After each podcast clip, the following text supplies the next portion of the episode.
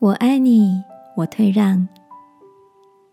晚安，好好睡，让天父的爱与祝福陪你入睡。朋友，晚安。今天的你都做了些什么呢？昨天，小侄女邀请同学小飞来家里玩。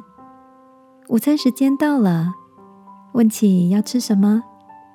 小侄女说：“我要吃汉堡。”小飞转头看了侄女，说：“妈妈说不可以吃垃圾食物，我要吃拉面。”没想到，两个小女孩争吵不休，互不相让。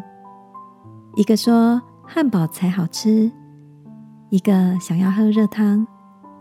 各自坚持的立场，也让声音越来越大。不一会儿，大嫂温柔的把小侄女拉到一旁，说：“小飞难得来我们家，他是你的好朋友，你今天愿意跟他一起吃拉面吗？”侄女看了小飞一眼，点点头说：“嗯，那好吧。”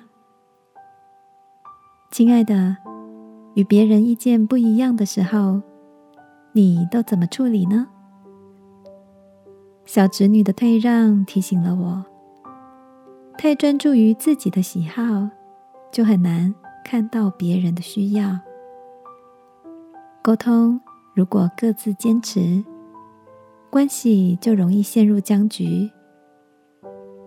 天父在圣经里有句话说：“不求自己的益处，只求众人的益处。”下次做决定之前，这也是一个很美而且祝福彼此的原则哦。让我们一起来祷告，